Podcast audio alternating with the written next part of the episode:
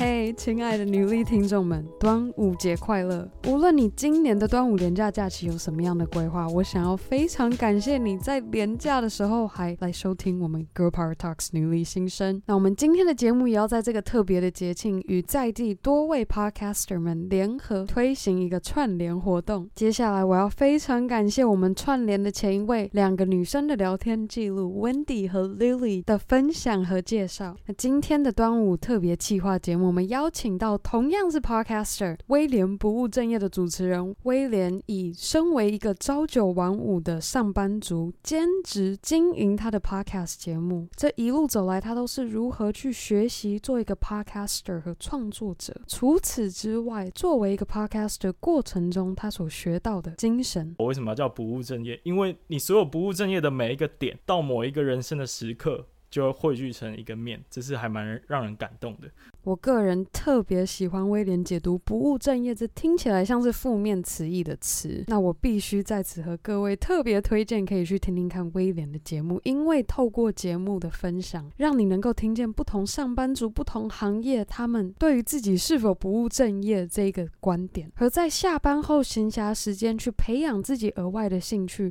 对个人成长和更加认识自己是有多大的帮助。威廉其实本身还是电机科出身的人才，所以其实，在他开始经营 Podcast 之前，他完全没有任何相关的经验，更不用说如何剪辑 Podcast 节目。那现在兼职着在编作为一个创作者，威廉与我们分享他是如何以平时拥有的习惯，进而帮助他能够在发想节目内容时有不断的新的灵感。年轻的时候。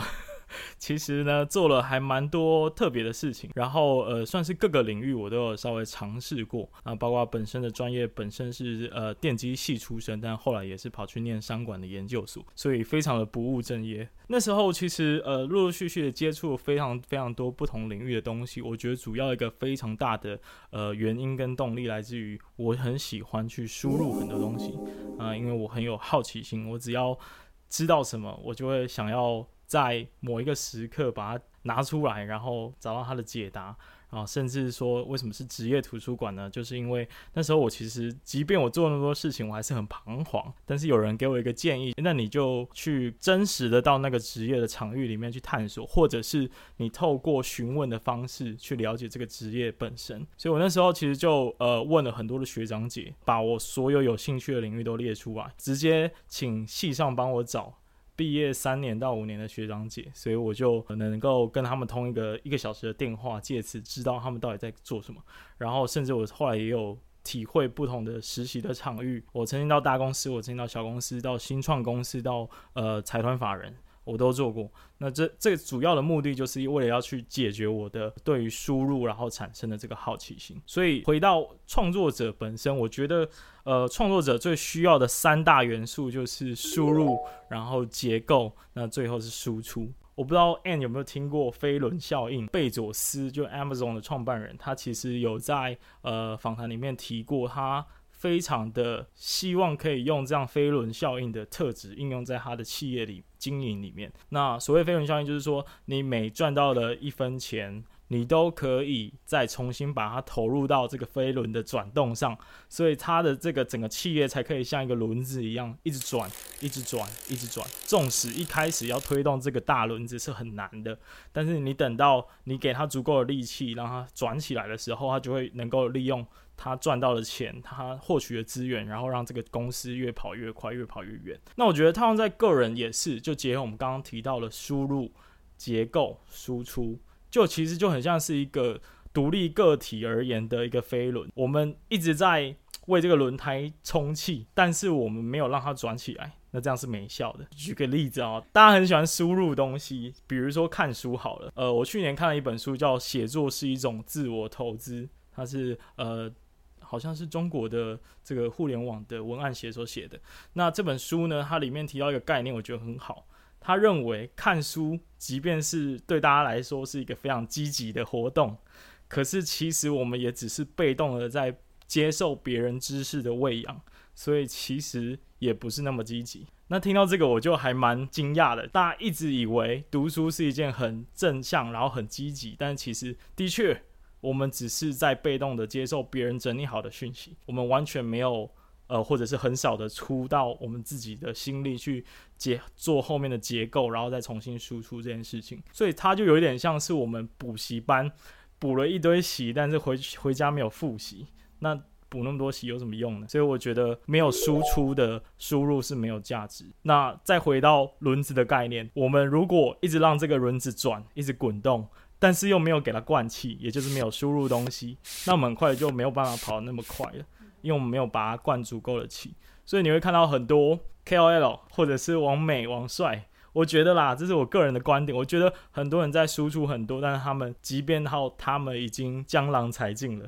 已经没有其他的内容可以输出，他们还是硬要输出，然后就会变成好像。呃，输出内容可能有点空洞，然后可能都是自拍，然后都是讲一些精神喊话，但是没有实质的价值跟内容。所以我们必须要为这个轮子不断的灌气，但是也同时要让它往前呃运转。整个轮子，我们个体才会越跑越快，越来越往前进。你刚刚一开始说输入结构跟输出，是。那我很好奇，说你说的这个结构是不是跟齿轮之间大跟小怎么样拼凑在一起，可以决定你这整个机械的组合可以多有效率的？去做输入输出，嗯，我觉得你形容的还蛮精准的。哦、对，okay. 就是我们输入的东西能不能够经过我们自己的消化，然后再输出出来。然后还有一个更有效的理解，就是人生过那么大，你会慢慢发现，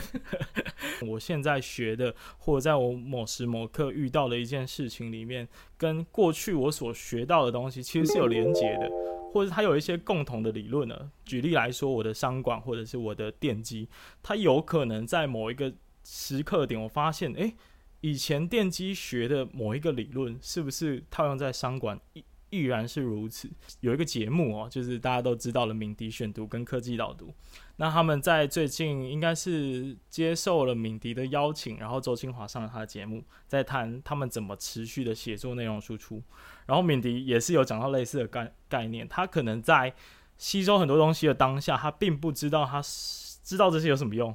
他学了这些有什么用？他知道这么多新闻有什么用？可是当他开始在去年写国际新闻之后，他才逐渐的把以前所累积的这些点，慢慢的汇聚成他现在可以快速的理出所有对他现在国际新闻的观点跟立场。我觉得这是一个有点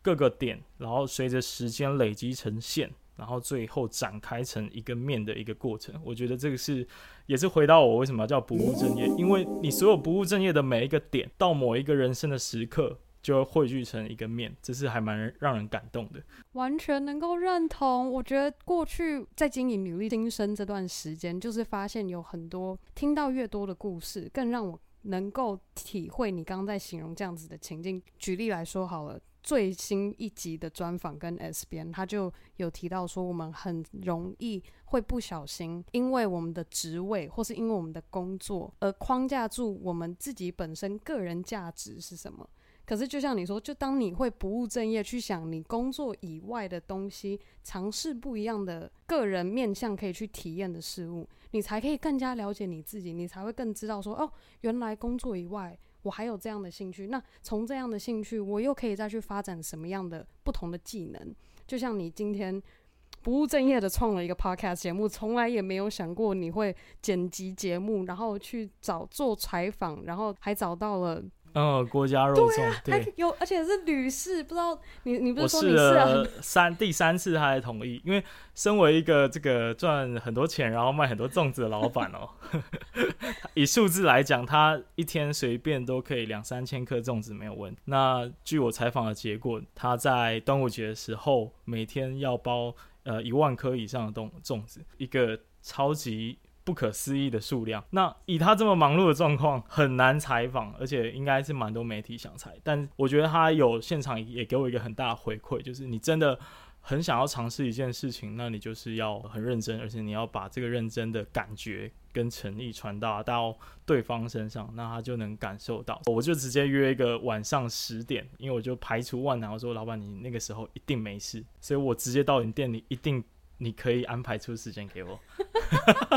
所以他就真的同意答应了。能够看见威廉对于你想要产出的内容的坚持。因因为其实哈，这个端午的企划 给出来了，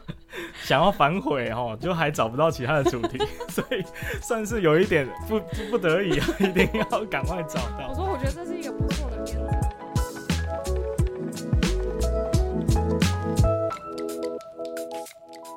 我相信威廉能够尝试这么多不同的领域和产业，正是因为他能够掌握输入结构和输出这三者之间的关系。当你踏入不同的行业或职位的时候，就是改变你的结构，进而你在获得输入跟输出之间这个结构的不同，便能够帮你设计出对应的输出内容。那威廉除了更加明白输入结构输出这三者关系之外，他也学到了我们每一个人。都会面对的课题。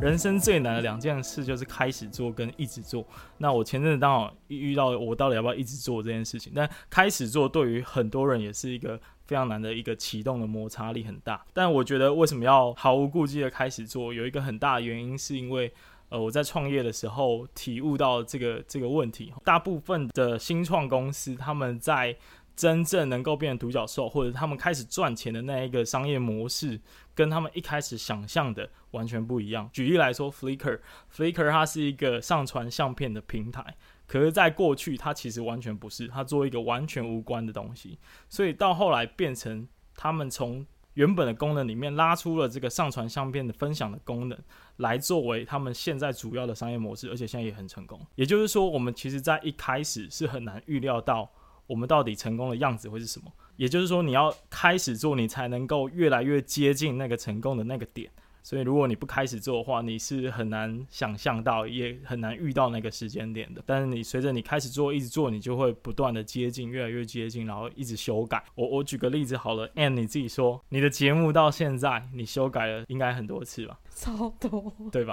超级多，真的一直在改，不管是。怎么样开场？最近做的新改变是情绪比较多的内容，我会再加一个比较搭配那个情绪的背景音乐。哎呦，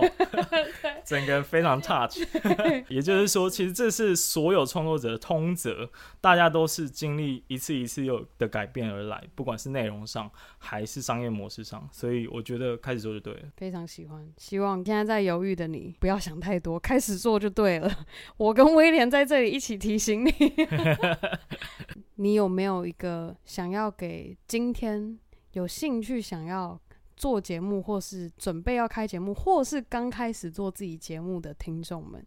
有什么样的建议？哦，那我就就一个观点来回答好了，因为有些人会在问说，那我要经营一个 podcast 节目，我应该要做什么样的主题？哦，这件事情，这个问题我觉得是还蛮匪夷所思的。啊，就就好像创业的那个时代，嗯，前阵子创业潮很红的时候，有些人看到这么红，那么多人在做，就会问说：那我今天如果要创业的话，我应该要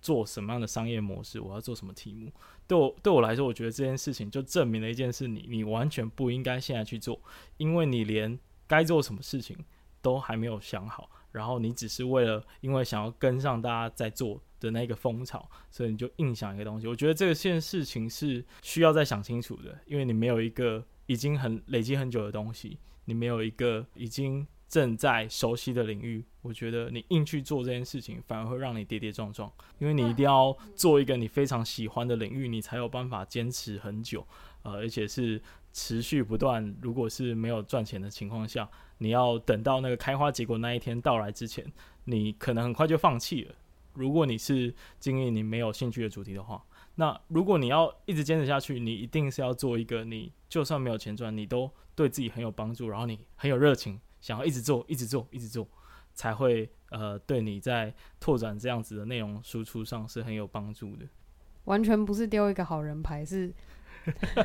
你是很坦然的直接跟他说，如果连这个问题都还。没有答案的话，嗯，对，那真的是一个问。回到我们一开始分享，怎么样去寻找灵感，规划你的输入输出。如果你连输入输出这个主轴在哪里都不知道的话，你连这整个这个齿轮要怎么转动都转不起来。嗯，对，没错。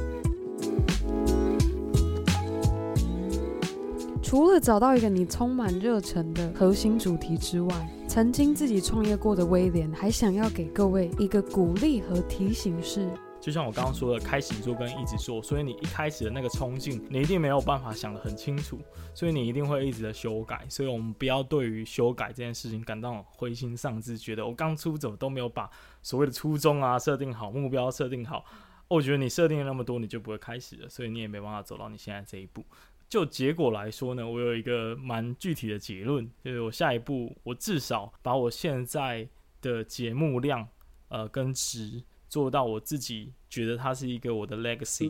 所以我可以在达到比如说五十集的这个目标的数量的时候，我很满意我现在访谈的这五十个受访者，然后剪出来的内容是我非常自我满足的。我觉得这是我呃短期的一个目标，至少有了这五十集的内容，或者说五十个职业的访谈经验，我可以再进一步去讨论说，OK，那做了这五十集，我认识了这五十个人，我。知道了五十个不同的行业，我到底得到了什么样的学习跟成长？我觉得这又是另外一个层次的可以输出的价值。所以在那之前，这是我短期的目标。然后除此之外，希望可以心无旁骛。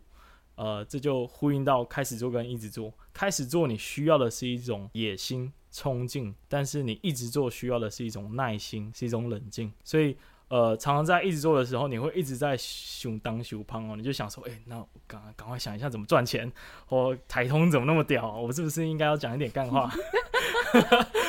我古来这么敢讲，我是不是要有一点立场哦？OK，我的意思就是说，我们没有办法一开始就期待跟他们一样，所以我们就是很耐心的。做好自己该做的事情，切记不要很贪婪的一直在想我要做什么其他的事情来让来让现在更好，因为你连现在的事情都还没有很规律的做到最好。我觉得这有点在警惕我自己，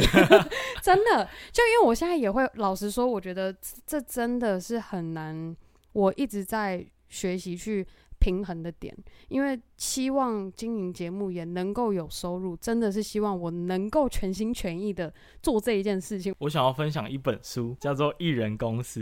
OK，他当然是在讲一间公司怎么样用比较小的规模继续做下去。那里面也讲了一句话，我觉得非常好，可以套用在我们现在在做的事情，就 Podcast 节目上。所谓的更好，不代表更多，更多是更多，呃，更好才是更好。因为它里面提到的一个概念，就是如果你想要追求的是更好，但这个更好呢，不代表你要追求更多或者是更大，更好就是更好，不代表你要呃去扩展很多新的事业，就是像我们的 Podcast 节目一样，不代表我们要一直去想一些无为不为来让我们的节目能够变得更丰富。但是如果我们要让我们节目更好，那就想办法专注在原本想要呃精致的内容上，然后企划上，而不是一直想。很多加进来的元素，我觉得这是需要等到你有足够的时间的时候，然后等到你现在做的稳定的时候，你再去累积成下一步，会是比较好的一个步伐。好，如果听到现在的你，内心已经蠢蠢欲动，被涌起你内心想要开始执行的那股冲劲的话，你可能会好奇，身兼朝九晚五上班族的威廉是怎么样能够一边经营他的 side project。威廉也在今天非常大方的与我们分享他有效管理时间的诀窍。我还蛮建议大家去听玛丽欧在最近。有分享他的时间管理方法，叫做 GTD，就 Get Things Done。那这个方法呢，我就不在这个节目里面多描述了，因为马优那边讲的很清楚。但是我从大学的时候，我就一直是类似的方法，然后一直在管理我的时间，所以我很容易把随时随地都把想法记下来。然后我还蛮有记录的洁癖的，我觉得。怎么说？就是我不知道很。有没有很病态？但是从大学我真的就是这样子在过的。我会习惯把我看到的好文章，我会把它记录起来，然后把加入最爱，或者是收藏在某一个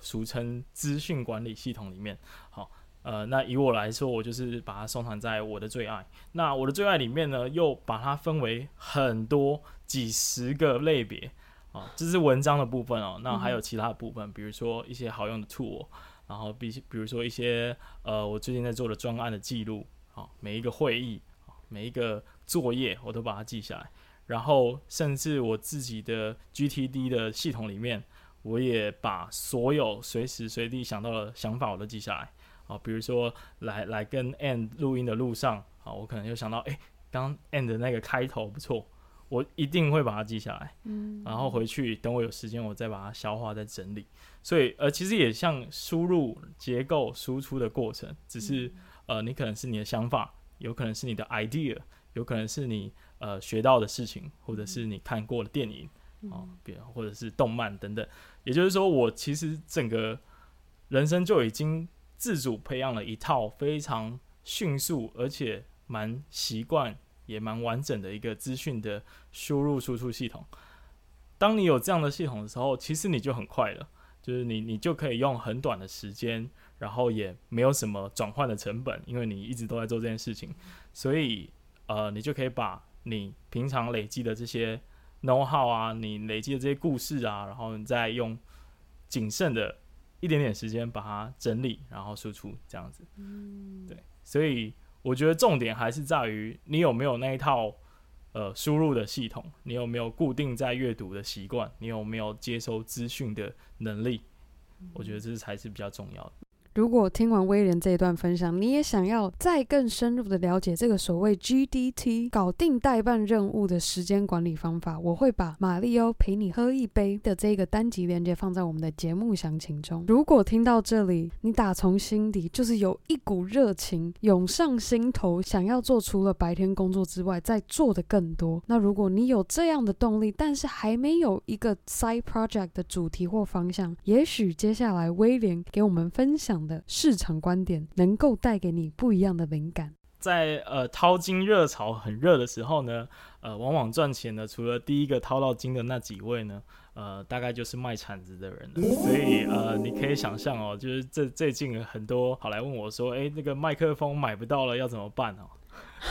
啊，依照我对器材商的理解，他们可能现在排队排到八八月九月才可以买得到自己器材，天，所以卖铲子是现在现在已经对对对对对，相相对相对是非常有赚头的。那所以也就是说，那个金矿。你所锁定的所谓的这个金矿到底是什么？我觉得大家是需要去思考的，是那个流量吗？是那个钱吗？还是别的东西？你才能够比较，呃，你的期待才能够真正的实现呢？我觉得是大家需要去思考的。好啊，以上就是我们今天端午节特别企划的单集内容。那在今天节目结束之前，我们 Podcaster 端午串联活动下一位接棒的节目是 Barney's Talk，巴尼播起来。这个节目将借由不同的访谈，探索更多生活风格与文化的提升，再进而能够帮助听众们可以了解不同生活风格背后的文化脉络，以及受访来宾的背后故事。那我这边可以和各位推荐一集单集，也是曾经上过我们女力新生的 S 编在 Barney's Talk 上分享经营个人品牌的独门心法。那最后的最后，再次非常感谢每周定时收听 Girl Power Talks 女力新生的你。如果你喜欢我，们的节目，别忘记订阅、分享，又或是留言，帮助女力新生，可以让更多的姐妹们一起分享女力精神。最后，敬祝各位端午节快乐！我们下周一 Power Monday 见喽，拜。